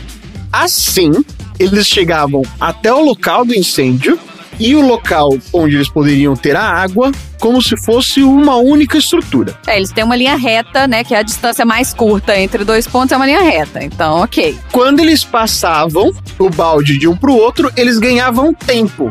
Porque era mais rápido que ter um monte de gente indo pra lá e pra cá com o balde correndo na mão. Sem contar que o esforço por pessoa é menor também, né? Exatamente. Não, mas então peraí, deixa eu fazer meu comentário que eu ia fazer antes, porque Roma pegava fogo todo dia. Os caras tinham incêndio lá direto. Por isso que apareceu o negócio de bombeiro lá. Porque era comum. Você tava andando na cidade, de repente pegou fogo, explodiu um pedaço da cidade ali. Porque eles tinham muito palha, muita madeira, muita coisa assim, tecido, óleo pra todo lado, né? Então, assim, era muito comum incêndio em Roma. Tanto que esse incêndio do, Nero, né, que ficou eternizado aí nos filmes e tal, não sei o que, ele tá longe de ser o primeiro. Teve vários outros incêndios antes desse, né? E por isso, inclusive, o Nero foi um dos caras que falou: não, eu vou fazer um negócio legal aqui, vou botar um bombeiro aqui pra resolver o problema do incêndio e tal. Não só nos filmes. Quando a gente queria gravar um CD com as músicas, era. Era lá. ele, é isso Era aí. ele que queimava. É isso aí. Que maldade, né? Essa história diz que é uma fake news também, é uma fake news histórica também. Diz que ele não, ele não tava na cidade quando pegou fogo. Foi por isso que pegou fogo, né? Exato. Na Grã-Bretanha, Ah, já fomos mais longe agora. Quando que a gente tá? uma das primeiras manifestações de um serviço de bombeiros organizado foi registrado da data do ano de 43 depois de Cristo. Mas os primeiros na Grã-Bretanha. Ah, Benjamin Franklin também foi acreditado como um bombeiro, inclusive um dos primeiros voluntários na América. olha, é brigadista. E ele foi um dos criadores daquilo que se chamaria no futuro de Union Fire Company, uma das principais brigadas de incêndio de voluntários. Eu achei que você ia falar que era o UFC. ele criou. Olha, é verdade, ele fez o primeiro UFC, iniciado em 1736 na Filadélfia. Eles eram constituídos por voluntários porque naquela época nos Estados Unidos as prefeituras ou os governos locais não tinham capacidade de pagar a todos os bombeiros necessários para a cidade.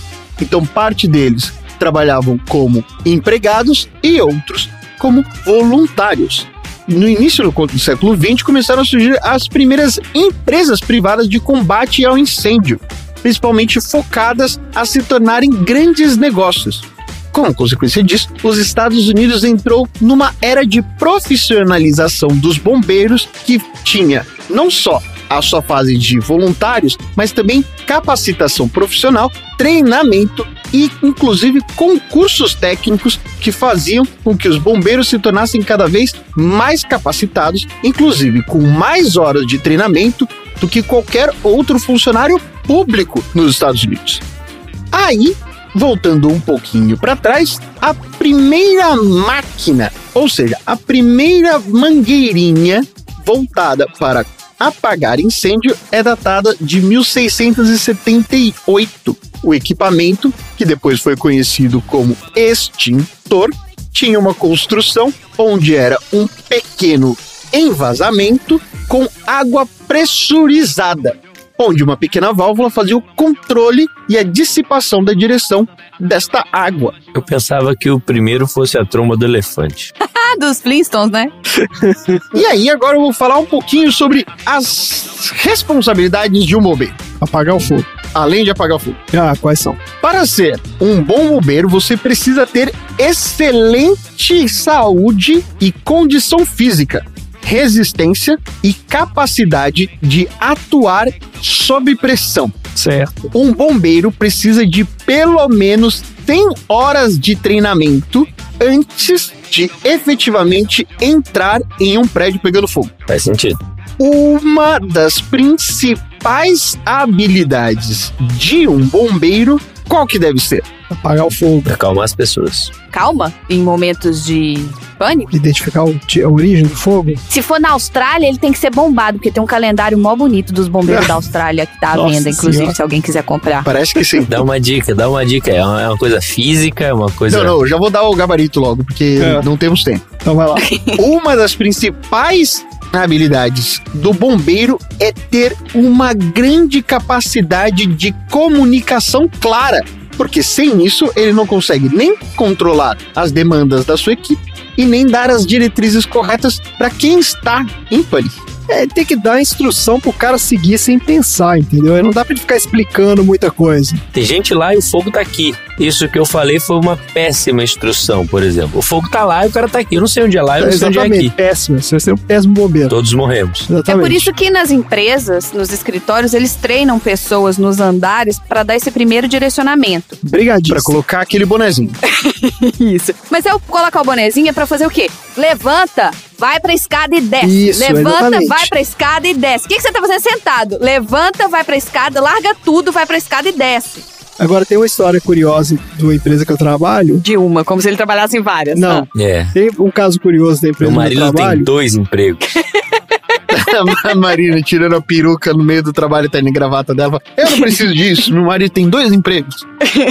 E ele é podcaster. Uma vez teve um princípio de incêndio, não chegou a ser um incêndio, né? Teve um princípio de incêndio numa sala de máquina lá e tal. Saiu uma fumaça e assustou todo mundo. Então soou o alarme de incêndio. E tem esses brigadistas dos andares, que são as pessoas que orientam, né? As pessoas até a saída de emergência. Então foi aquele pânico geral. E aqui, só um adendo, aqui nos USA, você ganha um bônus no seu salário se você é brigadista. Ah, é. No Brasil você ganha também um tapinha Ah, no nas Brasil costas. também ganha? É, tapinha nas costas. Então, não tem aquele lance lá que você não pode se mandar ele embora? Aqui você ganha um bônus em cash anual. Não é muita coisa, não, mas você aí é a. CIPA, isso é outra coisa. Cipa. Não, mas o que cipa. é curioso é que aí tem esses brigadistas, fazem treinamento, não sei o quê. Só que nesse dia, na hora que a galera sacou que não era treinamento, o brigadista do, do meu andar desmaiou. E, tipo, teve que ser carregado pra fora do andar. Que ótimo, Ele cara. não, ele não tinha essa habilidade de lidar com a situação de estresse aí. A roupa do bombeiro, ela é tão resistente que ela consegue aguentar até mil graus Celsius. Caraca. O bombeiro dentro dela não. É. Nenhuma roupa de bombeiro consegue verdade. aguentar o calor da paixão. Nossa senhora.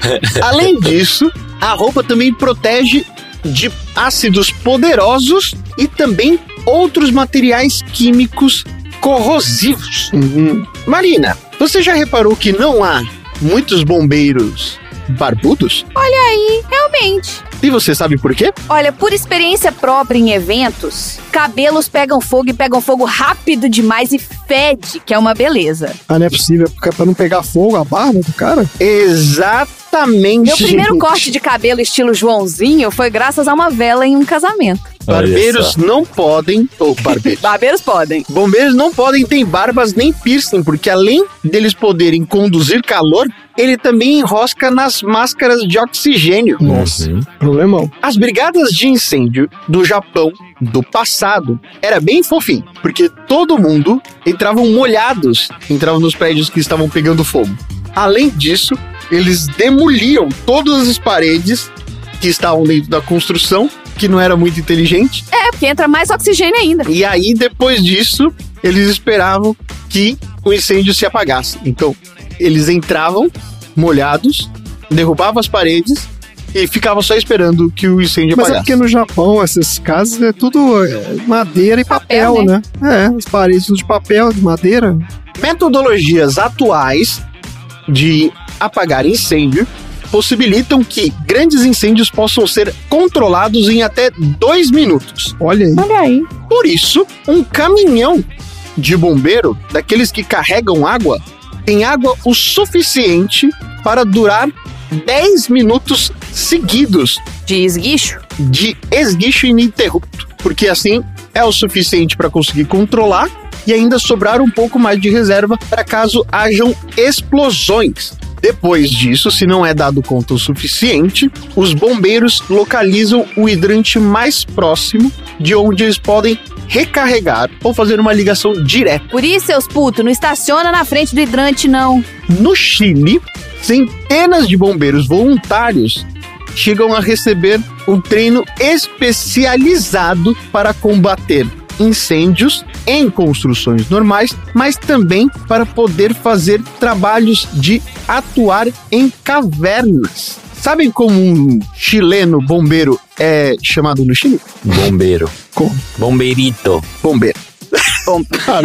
Uma coisa que eu não sabia, eu achei bastante curioso. Assim como o pastor, esse é o meu momento Pet Lord. Tá. Assim como o policial, pastor alemão, como o cachorro que detecta droga, Hum. qual que é o cachorro que trabalha junto com os bombeiros? É o Dálmata. Ah, o Dálmata. É o Dálmata, mas por que, que é o Dálmata? Eu não sei, mas eu sei que tinha no desenho. Porque não podia ser o pastor alemão, por causa das cores do pastor Se alemão. confunde ah, com mexe fogo. no mistura Que se com confundem fogo, com é. coisas pegando fogo. Olha só. Já o Dálmata, que é preto e branco, é mais fácil de serem visualizados. Além disso, eles têm o faro, tão bons quanto o do pastor alemão. Olha aí. Se você ouve uma criancinha pedindo socorro no meio do incêndio, cuidado, pode ser o Duende Verde.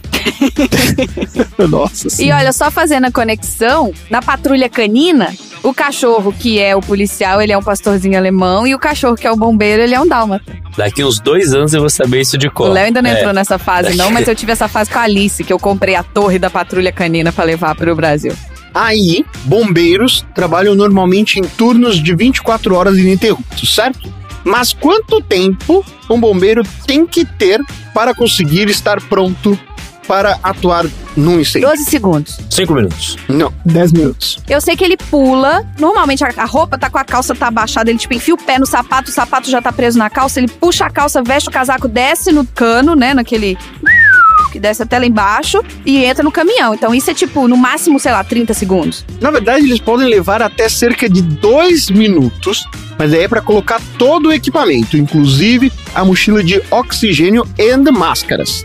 E ataques cardíacos são a principal causa de morte entre bombeiros. Olha aí, por quê? Que provavelmente tem a relação com a inalação do, do Monóxido de da carbono? fumaça e tudo mais. né? Exatamente. Cerca de 45% dos bombeiros que morrem em serviço morrem por causa de ataques cardíacos responsáveis pela inalação da fumaça. Caraca. E é isso aí. Profissão perigosa mesmo, né? Inclusive, a palavra mais comprida da língua portuguesa tem relação com inalação de fumaça. Bombeiro.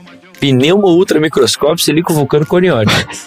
Que é uma doença que acontece nos pulmões graças à inalação da fumaça dos vulcões. Como é que é? Pneumo ultramicroscópico silico vulcano coniótico. É uma palavra só. Isso Tá ótimo. Então, encerrando esse assunto maravilhoso aqui, eu só vou deixar, né, aquela música que incentiva a gente, né, a utilizar o serviço desse profissional tão apreciado por todos nós. A música Ajuda Bombeiro. Ajuda, bombeiro! But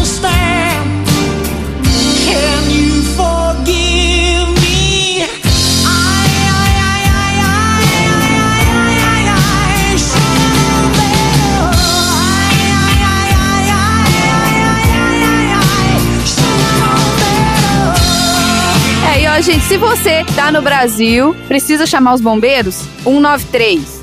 Se você tá nos Estados Unidos, o 911 é uma central que te direciona tanto pra polícia como bombeiros, etc. Agora, se você tá na Coreia, é 119, tá, gente? Só pra vocês saberem. Como é que você sabe disso, Marina? É porque no dorama que eu assisti, o cara ele Ah, era não, não, bom. não, não, Ele gente, chega. Não, não, não, não, já tá passando do horário já. Vambora. Próximo assunto aleatório.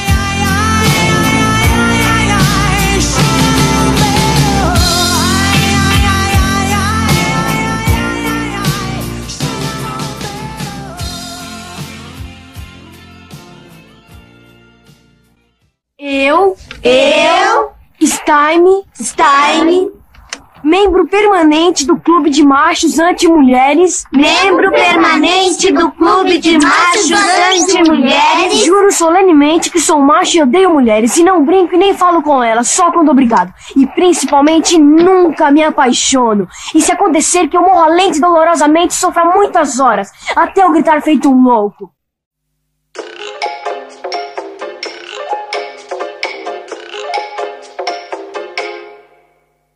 Vamos lá então, Marina, para encerrar o nosso episódio maravilhoso aí de grandes aprendizados, qual é o assunto aleatório da semana? Assim como os meninos têm aquele clubinho, né, dos machos que odeiam as mulheres, Isso. Quando a gente era criança, a gente tinha, quando juntava um monte de menina de um lado e um monte de menino do outro, o que, que a gente falava que era? Clube da Que Luluzinha. era o clube da Luluzinha e o clube do Bolinha. Isso. Então, pensando nesses dois clubinhos, eu quero falar da Little Lulu. Ou, no português, a Luluzinha. A Luluzinha. minha filha? Basicamente. Olha aí. Tá. A Little Lulu, ou a Luluzinha, é uma personagem feminina de histórias em quadrinhos e desenhos animados norte-americana criada pela cartunista Marjorie Henderson Buell no ano de 1935. A primeira aparição dessa personagem, da Luluzinha, foi num cartoon que mostra a menina em frente aos noivos jogando cascas de banana no corredor de uma igreja, durante uma cerimônia de casamento. Os desenhos da Luluzinha, né, que eram sempre desenhados pela Marge, eram publicadas no jornal The Saturday Evening Post desde 1935 e foram publicados até 1945. E durante esses períodos ela lançou alguns livros com brincadeiras e passatempos com a personagem e com seu amigo, o Bolinha, para o público infantil. Então tinha o Amanacão, né, da Luluzinha e do Bolinha. Em 1945 foi lançada pela Dell Comics a revista da Luluzinha, com roteiros e desenhos do John Stanley. Não, peraí, peraí, peraí, peraí. Antes disso, era um cartoon, é porque ele saía no, no jornal. No jornal, no The Saturday Evening Post. Mas também tinha os livrinhos de passatempos e brincadeiras. Perfeito. E aí depois ela então contratou um cara agora pra desenhar e lançou a revista. Isso. E os roteiros dos desenhos eram do John Stanley. E depois de algum tempo, o Irving Tripp assumiu toda essa parte artística, deixando o Stanley apenas com os roteiros. Inicialmente, eles tentaram manter os mesmos traços dos desenhos que a Marge fazia lá em 1935, mas com o tempo, a Lulu foi ficando com um visual mais simples. E também ela mudou um pouco a personalidade dela, ela ficou um pouco mais dócil e apaziguadora. Porque ela foi feita, né? A Marge pensou na Luluzinha como sendo muito esperta e muito teimosa. Então, ela tinha de 8 a 10 anos e ela aprontava várias peripécias. Principalmente para manter a- na linha o Bolinha e a turma do clube dos meninos. Então ela controlava, né, a galera, o Bolinha e a galera dos meninos, mas ela era super sapeca, fazia um monte de arte, né? Era traquina de tudo. Olha as palavras de velho que eu tô usando hoje. Ô, Nossa senhora. Beijo, Xi. Não podia deixar, né, gente? o André sempre ri, é impressionante. É, essa piada é muito boa. A Lulu, nas horas vagas, ela também inventava muitas histórias. Principalmente que ela, não sei se vocês lembram, mas ela tomava conta do Alvinho, que era terrível. Beijo, Alvinho, de novo. Ah, o Alvinho. Tinha o Alvinho, que era terrível, e a Luluzinha tomava conta dele. E enquanto ela tomava conta dele, ela contava histórias pra ele. Fisicamente, ela tinha os cabelinhos cacheados, enrolados, tanto atrás da cabeça quanto na frente, assim, desse enroladinho do lado. E ela tinha um vestidinho vermelho e uma boina vermelha. Um calçãozinho branco, né? Aquela calçolinha branca e um sapatinho marronzinha caramelo, assim. Certo. Além da Lulu, nas histórias da Luluzinha, tinham o Tubby Tompkins, que é o Bolinha França. O Bolinha França, ele era o líder do grupo dos meninos, que tem como lema de seu clube a frase Menina não entra. Peraí, mas ele chama Bolinha França? É, não sei porquê. De Tubby Tompkins, É, foi, pra, Bolinha, França. O Bolinha, ele sempre passava por sufocos e ia recorrer a quem? A Lulu. Certo. E a Lulu sempre ajudava ele. O Bolinha, ele era apaixonado pela Glória. Não sei se vocês lembram da Glória. Ou a Glorinha. Não lembro da Glória. A Glorinha, que é a Glória Darling, ela era a mais snob da turma. Todos os garotos achavam ela mais bonita e ficavam seguindo ela como sendo. Igual tinha a Carminha Frufru na turma da Mônica. Todos os meninos eram apaixonados por ela. Além deles, também tinha o Carequinha, que era um dos amigos do Bolinha, e ele integra o clubinho dos meninos, junto com o Bolinha, o Juca e o Zeca. O Carequinha, ele é irmão da Aninha e vive brigando com a Aninha. Sabe o que, que eu lembrei? Ana Catarina. Ah, total, vai. Ana Catarina, que nome feio, Ana Catarina. Nome muito feio. Além disso, tinha o Plínio Raposo, que era o garoto rico e snob que queria fazer parte do clube dos meninos, mas os meninos não deixavam. Agora, o nome do Plínio Raposo era Wilbur Van Snob. Van Snob. Que maravilhoso. Wilbur Van Snob. Eu quase me, me chamei Plínio, né? O quê? Sério? Ê, não escutou o PDG, hein? Pois é. Tá lá no PDG, vamos contar essa história. Tá lá no PDG. Sério. Aí a gente tem os adultos, né? Tem a dona Marocas, que era professora da escola da turma da Luluzinha. E tinha a dona Marta e o seu Jorge Palhares, que eram o pai e a mãe da Luluzinha. Aliás, a mãe e o pai da Luluzinha. Tinha o Aranha, que era o apelido usado por Bolinha quando ele atuava como detetive. Então, assim, a Luluzinha perdia coisas. O culpado era sempre o pai da Luluzinha. E o Aranha, que era na verdade o Bolinha com a roupinha de detetive, procurava as coisas. Isso, é muito bom. Tinha também a Fifi, que era amiga da Lulu que mora em Paris, não lembro. E tinha também o vovô Fracolino, que era o avô da Aninha e do Carequinha. Whatever. Tá aqui na lista. Nossa, já tá muito longe. Lembra o Pois é. frangolinho. Frangolinho. No Brasil, a Luluzinha e Bolinha apareceram pela primeira vez nas revistas em quadrinhos publicadas pela editora O Cruzeiro, em 1955. Essas revistas elas fizeram grande sucesso e foram publicadas pela editora de 1955 até 1972.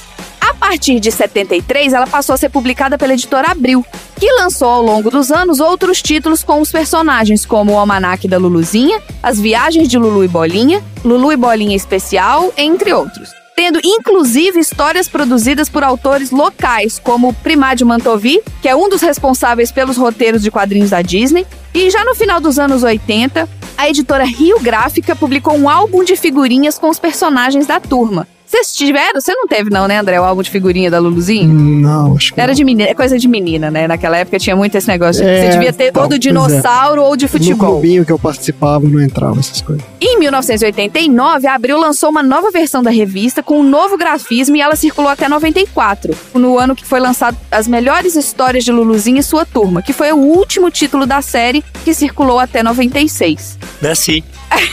Agora o Léo nasceu. E aí o que acontece? O Roberto Carlos e o Erasmo Carlos compuseram a música Festa do Bolinha, que era uma historinha com esses personagens. Ah, é? Nos anos 2000, a editora Devir lançou em livros as histórias dos quadrinhos da personagem, e eram originalmente tudo em preto e branco. Eu não sei se vocês lembram, mas eu me lembro que os desenhos animados da turma foram transmitidos no SBT, Aham. e essa série dos desenhos animados ela foi produzida no Japão. Chamava Little Lulu Chicha Nanakama. Tá bom. E desde a década de 2000, a Rede Globo vem exibindo ocasionalmente os curtas da série de 95 que foi produzida no Canadá. Ah, teve outra depois. Em 2009, foi anunciada pela Edior uma versão adolescente em estilo mangá da turma Luluzinha, que é a Luluzinha Tim e sua turma. Eu acho que é meio que pra bater com a turma da Mônica Jovem, sabe? Aquela coisa de um estilo mangá com uma história deles mais adolescentes. É, teve uma época que isso foi moda mesmo. Todos os personagens meio que viraram um mangá. Tava fazendo sucesso nos quadrinhos. Não só mangá, como a Luluzinha e os seus pequenos amigos, Hitoru Ururu do Chichikai na Cama, foi um anime com 26 episódios produzida pelo estúdio Nippon Animation, em 3 de outubro de 76 até 3 de abril de 77. Essa série foi dirigida por Fumio Kurokawa e também foi exibida no Brasil nos anos 80, mas não, não é o mesmo desenho que eu me lembro de ter assistido. Não era um anime, era um desenhozinho animado mesmo. E eu queria trazer aqui esse personagem, né, a Luluzinha, porque pensando num personagem de 1935, você ter uma personagem feminina num destaque, ela era o nome da história, ela era a personagem principal, ela não era feminina, ela não era mais bonita, ela não era mais forte, ela não era, ela era a mais inteligente, ela era mais sapeca, mas assim, ela era tudo o que eles não queriam que as meninas fossem naquela época. Hum. Então eu acho que eu queria trazer assim a Luluzinha pra gente lembrar dela e pra gente ver a história dela, porque a Luluzinha eu acho que ela é uma personagem, uma mulher, uma mulher forte, vive, sobreviveu aí. De 1935 até hoje as pessoas sabem quem ela é. E vocês tiveram algum contato em algum momento da vida com a Luluzinha, seja com desenho, anime, mangá, revistinha? Não, eu li muita revistinha da Luluzinha quando era criança. Eu tava lembrando aqui, porque a minha mãe gostava muito. A minha também. É, muitas vezes a minha mãe comprava, né? A gente ia na banca comprar lá a revistinha e ela comprava Luluzinha porque ela gostava de ler e eu lia também. Eu achava muito legal. Eu não lembro dessas animações, não. Você chegou a pegar isso, Léo? Cheguei a ver uma coisa ou outra. Eu não lembro exatamente assim de ver um episódio ou coisa do tipo. Mas eu sei que tinha. Eu provavelmente assisti alguma coisa. Eu tô vendo aqui, Marina. Como é que você falou que é o nome do, da Luluzinha no japonês? O anime chamava Hitorururu Tushichitai Nakama. Então, mas aí que tá. Eu tô lembrando aqui que a gente falou um pouco sobre o negócio dos sotaques. Eu acho que não é Ritorururu, é Ritorururu, é Little Lulu, entendeu? Ah, olha, aí. É igual o Urutaraman. Qual que é esse? É Ultraman. Ah, Ah, meu em japonês Deus. eles falam Urutaraman. Mas parece que a Luluzinha foi um sucesso absurdo no Japão mesmo. Tô vendo aqui que teve várias coisas feitas com ela lá, de série de adaptação pra TV, série de TV, desenho de tudo quanto é coisa. Tipo o Zico. O O Zico, exatamente. O Zico foi a luzinha do- dos anos 90. É, o desenho da minha época, o desenho animado, é o The Little Lulu Show. Tô colocando umas imagenzinhas aqui no grupo dos aleatórios. Eu tô vendo aqui os cartoons da década de 40 do Saturday Evening Post, que você falou que era aquela primeira série que foi feita né, pela criadora para o jornal. Muito legal o traço dela. É genial. É muito mais bonitinho do que esses que a gente tá acostumado a ver nos quadrinhos depois. É, porque muda, né? O personagem é, foi, foi. foi adaptando. Ela ficou mais um estilo. Mais, é o que você falou mesmo, mais simples, né? Até para os caras poderem fazer uma produção industrial do negócio. Mas se você pega aqui os desenhos originais, é muito legal. Tem um estilo, assim, bem cartunesco, assim. Essa Luluzinha do Little Lulu é que eu tive contato também, né? Que eu conheci. Maravilha, gente. Excelente. Então, vamos encerrar aqui o nosso episódio com os aprendizados da semana. Então, o que, que a gente aprendeu hoje? Eu aprendi um pouquinho mais sobre pedagogia. Já pode fazer o Tonzeira Pedagoga.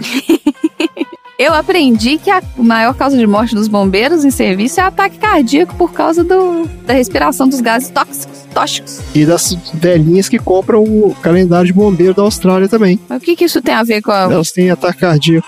E eu aprendi que a Luluzinha tá aí desde os anos 30, sendo uma menina forte, né? Tendo essa representatividade aí. Coisa que eu fico feliz demais, que a minha filha vai crescer num mundo que vai ter bastante representatividade feminina nos filmes. A Thor, Jenny Foster vindo aí agora é algo que eu acho maravilhoso. Isso aí, excelente. É isso aí. Então é isso. Chega por hoje. Fala tchau, gente. Tchau. Fim da. Trabalhar. Tá muito alto os latidos dos cachorros no fundo? Não, não, tá beleza. É. Deixa quieto. Who let vamos lá. the dogs out? Who let the dogs out? Who let the dogs out? Who let the dogs out? Faz aí o refrão. Não, que você vai me colocar cantando junto com a música. Eu não quero. Você já vai me colocar cantando junto com a musiquinha do Cinemark?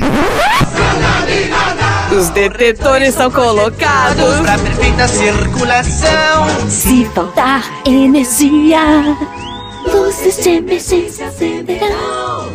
Em caso de emergência, tem sempre uma porta ao lado. E os extintores estão estrategicamente localizados. Fim da sessão.